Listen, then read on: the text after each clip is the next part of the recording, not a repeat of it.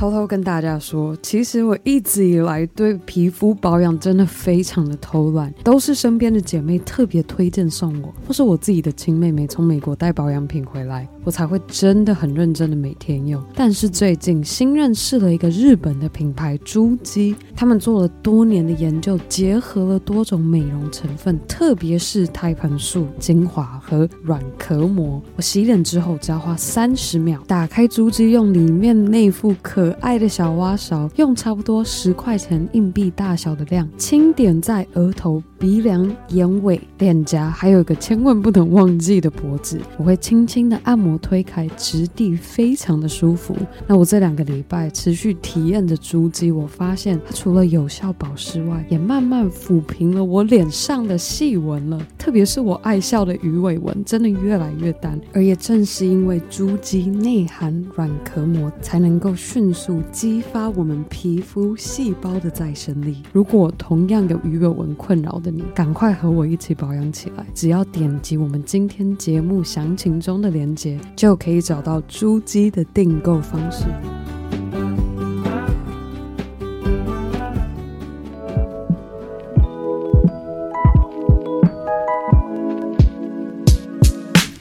嗨，欢迎收听 Girl Power Talks 女力新生，这是一个集结女力和支持女力梦想的访谈频道。我是节目主持人 Ann。希望正在收听的你和我一样度过了一个美好的双十国庆连假，那今天也准备好和我一起 Power Up，迎接着新的一周。今天的 Power Monday，我想要和各位分享我在重新翻起《被讨厌的勇气》这本书获得的启发。而我印象最深刻的其中一个章节内讲到的观点是要想象你的人生就像是你在舞台上表演，而且打在这舞台的聚光灯是亮到你完全没有办法看到台下的观众长什么样子，或是当下有什么样的表情或反应。当你过着每一天都想象是这样的聚光灯打在你的身上，让你在舞台上展现你所练就的功夫，而不去瞻前顾后的依照台下观众的反应，边惊慌失措的改写着原先定好的剧本或演出内容。好，分享到了这个观点之后，希望各位能够停下脚步来想想上一次自己经历。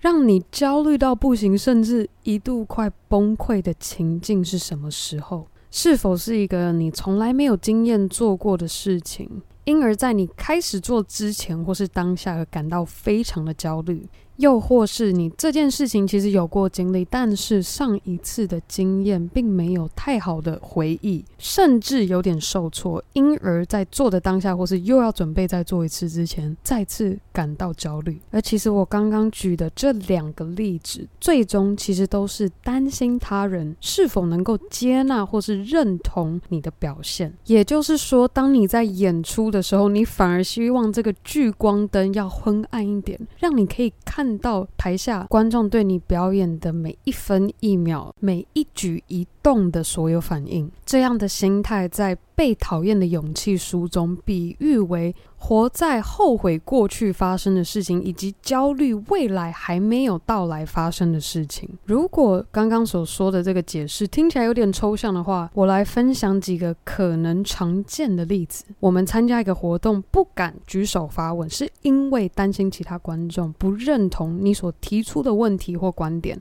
或是怀疑自己的原计划，因为担心提案出来后，同事或是团队不认同你的提议；又或是怀疑自己的能力，因为担心他人看见你其实没有想象中的那么厉害。那今天我就要和大家分享，就算会有这些被否定的可能，我们要该如何自我调试，才能够像被讨厌的勇气书中所诉说着，享受在舞台上聚光灯。全部打在自己身上，尽情的展现和表演自己的勇气和信念。而我认为这个关键就在于，当你勇敢的展现自我，最终受到否定时，切记要提醒自己，将被否定的事物跟自己个人价值做抽离。好比刚刚提到第一个例子，如果问的问题不受他人肯定，甚至被否定，那是否可以去站在第三者的立场去看待，是什么原因对方否定这一个问题？切记哦，是否定这一个问题，不是否定你这一个人。当你在备受否定时，你把这个否定直接跟自己的个人价值减去扣分，那就等于是你把自己要如何做选择、活出什么样的人生的掌控权完全交给了外人。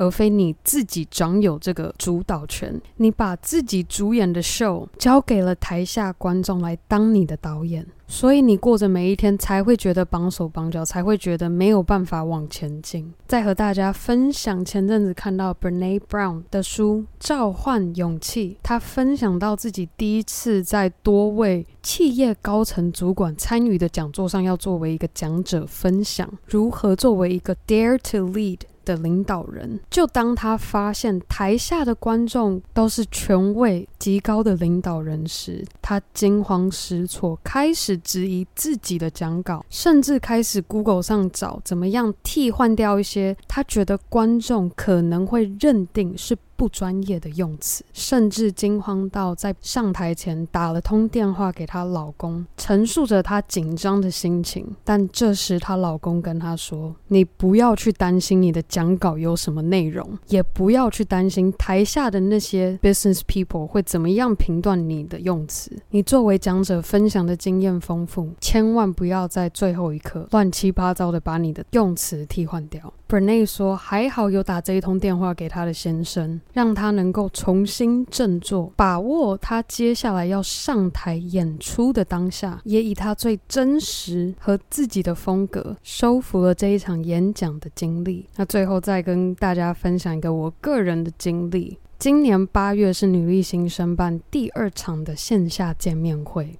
当时我在规划第二场见面会的时候，我其实预估给自己的目标是希望这一场活动能够有至少二十五到三十人的活动规模。但也因为我自己个人排程上的疏失犯了一个错误，我把七月份的线上见面会和八月初的线下见面会不知道怎么排的排在同一周，那当然也可想而知。我原先给自己定的目标，这二十五到三十人规模的活动。计划就被打乱了，可以容纳到三十人的场地都已经场勘且订好了，当天要供应的餐点也先跟提供的厂商提供了预估数量。活动的日期越来越近，我的心情也越来越焦虑。那也要很感谢当时我的另一半提醒我，这一次不小心犯的错就当做一个经验学起来，不要再纠结于已经发生的事情，专注在你的当下。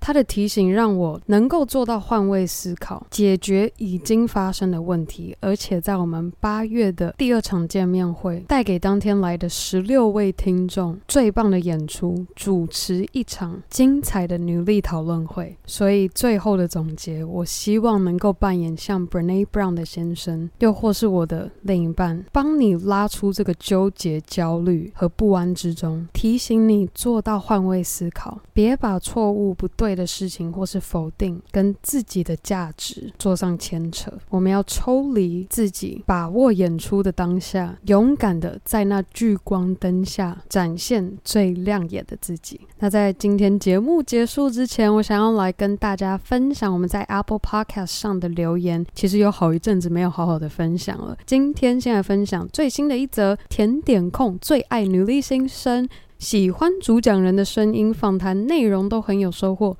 全英文也很好听，大推，谢谢。接下来，Janet Huang，好想和主持人交流，主持人声线很棒，内容也很耐听不厌，激发了我想做 Podcast 的动力。唯独小小可惜的是，声音有点后面，开车听的话开很大声，还不一定清楚。整体很爱，希望有机会可以上女力节目和主持人交流。非常感谢 Janet 的分享。那我确实也需要来好好研究一下，我们音档输出时是不是有什么音量上的问题，会让开车的听众们好像都有收听音量的问题。但我自己在剪接的时候都感觉我耳膜要被震破了。好，我会认真调整这个问题的。接下来艾莉莉，全英文 podcast，很喜欢喜欢人主持人温柔清晰的声线，题材内容能深层讨论。英文版的部分，让我能利用零碎时间边听内容要传达的，边重新找回英文语感跟听力。全英文 podcast 长度也很刚好，半小时到四十分钟，可以很舒服的练习听英文。希望能多多出英文版的。